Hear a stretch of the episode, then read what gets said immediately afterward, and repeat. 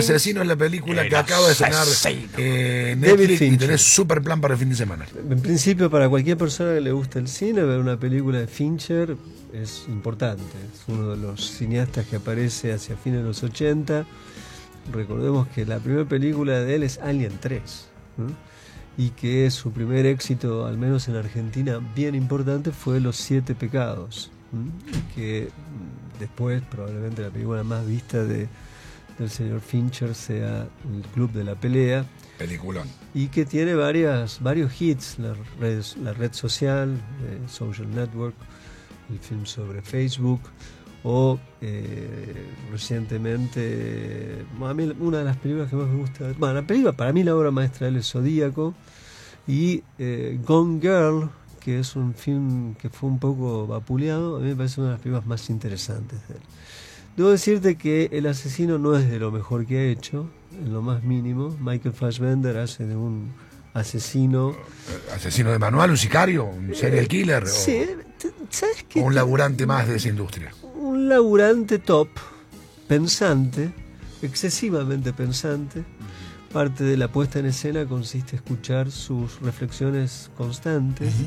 Te diría que los primeros 25 minutos es una suerte de acopio de todas las estadísticas que se te puedan ocurrir a propósito de lo que se te pueda ocurrir que tenga algún tipo de relevancia en tanto para eh, ver hasta qué punto vale la pena estar vivo, básicamente, ¿no? Por ejemplo, eh, cuántas personas mueren en un segundo, cuántas personas nacen en un segundo, cuántas personas viven en el planeta, cuántas personas nacen eh, en el planeta por año, ese tipo de cosas, eh, que a veces va de allí para acá para también pensar, y creo que en ese sentido si uno revisa todas las intervenciones eh, de voz en off que aparecen en la película, todo eso indica que hay una, un, un contrapunto entre los actos del personaje, que es asesinar, matar, sin ningún tipo de eh, Empatía, de empatía. nada, de, nada. de hecho tiene un dictum constante que la empatía es debilidad, la debilidad es en-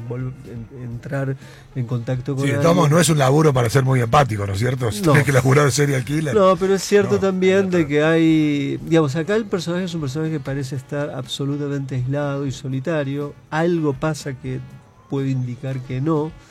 Eh, pero es estar en la cabeza del asesino, en ese sentido. Creo que la, la fascinación no es la mía, que puede llegar a tener.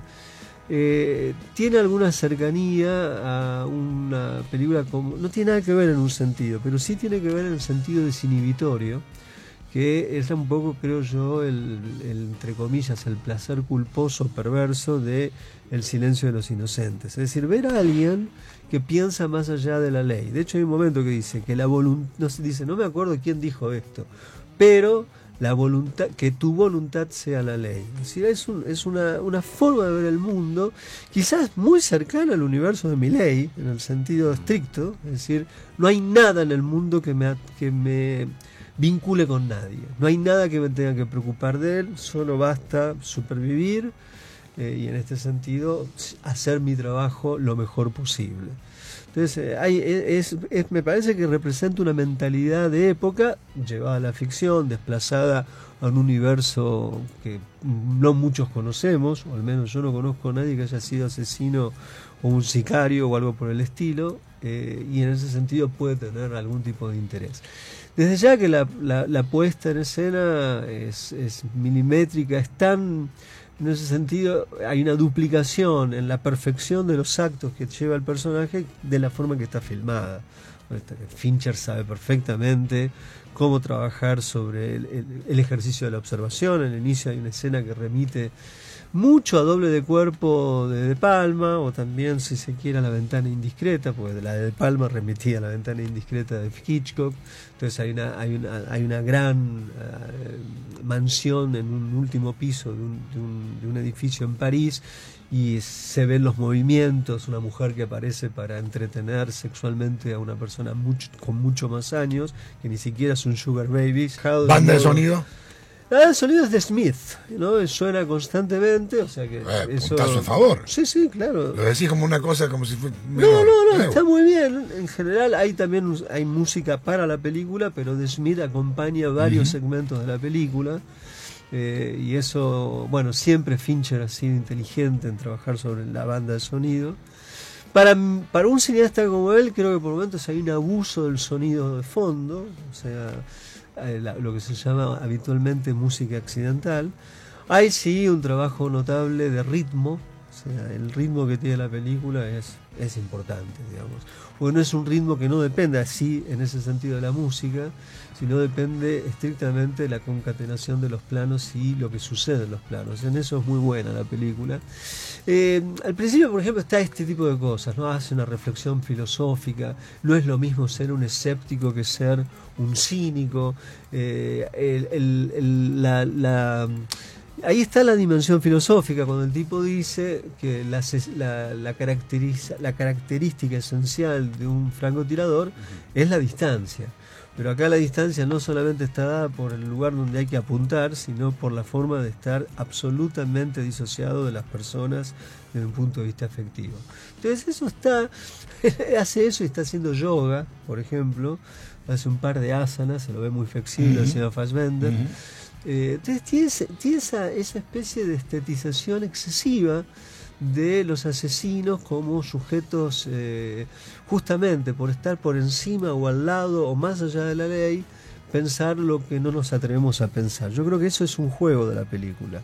Y es un juego eh, que puede tener su encanto, que tiene su ligera perversión, pero que en particular, que a mí respecta, me interesa bastante poco, debo decirte, es muy sincero, me parece una, una cosa muy de, incluso de un género sin trabajarlo, ¿no? que es el género, algo así como de los asesinos seriales, tampoco es un género, es un gé- subgénero, se quiere, del policial.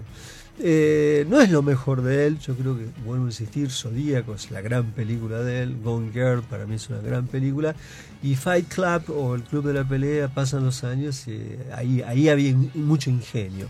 Pero hay que decir que siempre Fincher tiene... Los temas de Fincher son interesantes. Eh, a veces eh, son películas más o menos logradas, a veces las películas son genial. Por ejemplo, el- la de Benjamin Button era una película que la idea me parecía extraordinaria y la, la realización para mí era un poco fallida. Pero la idea era increíble. Entonces tiene constantemente esto en sus películas, de Panic Room, ahora me acordé Sí. de aquella, también son grandes ideas Sí, y a veces... Tom la- son todas películas que me gustaron. ¿no? Sí, Algunas más, otras menos, Sí, pero todas me sí, gustaron. bueno, quizás la Mank, que es la precedente a esta, que también creo fue estreno de Netflix, es de lo, de lo más flojo que había hecho. No lo vi. Y esto no está en lo mejor tampoco a mi juicio. Pero no deja de ser una película. En el catálogo de Netflix es un cineasta. Y es un cineasta de peso y es un cineasta de importancia dentro de lo que es el cine estadounidense de los últimos 35, 40 años. O sea que ahí está la película El asesino. Pues es que creo que en Córdoba no se dan los cines. En, en Buenos Aires se da en algunos cines. Yo ayer la busqué para ver si la veía en cine, pero efectivamente no la vi. Así que No, pero está en directamente. Netflix, en- bueno, está bien, Súper cómodo. Es una película que en cine debe tener su implicancia. Ah, y me olvidé decir, está eh, Tilda Swinton, pero Sí. aparece ver, cuando faltan 30 minutos Ah. de película y suma. Esa mujer, donde sea que esté, suma. Eh, hasta ahí es básicamente un, un monólogo y un, y un mostrarse, o casi te diría un ejercicio solitario de el, el personaje de Fassbender, que también depende mucho la película de eso. Hay, hay personas que le parece un actor extraordinario, eh, que tiene, un- tiene evidentemente un magnetismo. eh, es verdad, tiene la capacidad de ser de un personaje muy frío y en este sentido justifica para el, para el, para el- le, le quepa la- el, el protagónico.